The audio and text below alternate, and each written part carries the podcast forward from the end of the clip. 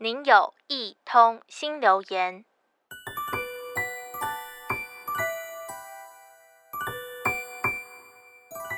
城乡差距的其中一个现象就是交通资源的失衡。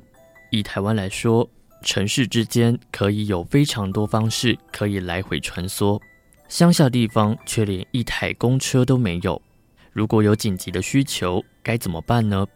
最近看到一则新闻，讲述了计程车开进台东部落，方便载送长辈到市区，因为那里的资源相较充足，要通往部落的道路非常狭窄，就连小公车都没有办法出入，让居民非常无奈。想到要出门，就是用辛苦两个字来形容，因此向地方政府提出了需求。希望透过公部门找到机动性强的接驳方式。最近几年受到疫情的笼罩，间接影响到了计程车的生意。恰好遇上政府改善部落交通的时机，互惠合作。部落耆老说，这条小黄公车路线开通之前，要前往附近的医院看病是非常不方便的。除了徒步走二十分钟之外，还要转搭公车。或者是借车，就算搭计程车也要花上三百五十块钱。这让我想到了另一则故事。在嘉义县大埔乡，这里曾经长达三十年没有医疗资源，都是靠着乡民自行翻山越岭到市区才能就医。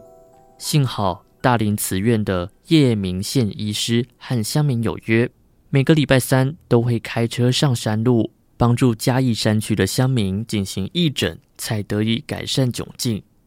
二零零九年八八风灾，土石冲刷，让山路变得非常危险。叶医师仍然是坚持出现在乡民的眼前，尽管他已经在这条义诊之路出了三次车祸，历经二十多年的义诊，累计路程超过十二万公里。叶医师温柔地面对每一位乡民，有些是肠胃疾病，有独居的高龄奶奶、中风的北北等等，全和叶医师都有很深厚的情感。叶明宪医师说：“没有高科技的辅助，就是一念心，守护大埔乡民的这份大爱，更是完美诠释了一句近思语：有苦的人走不过来，有福的人就要走过去。”社会上的每个小角落都藏着这些默默送来温暖的故事。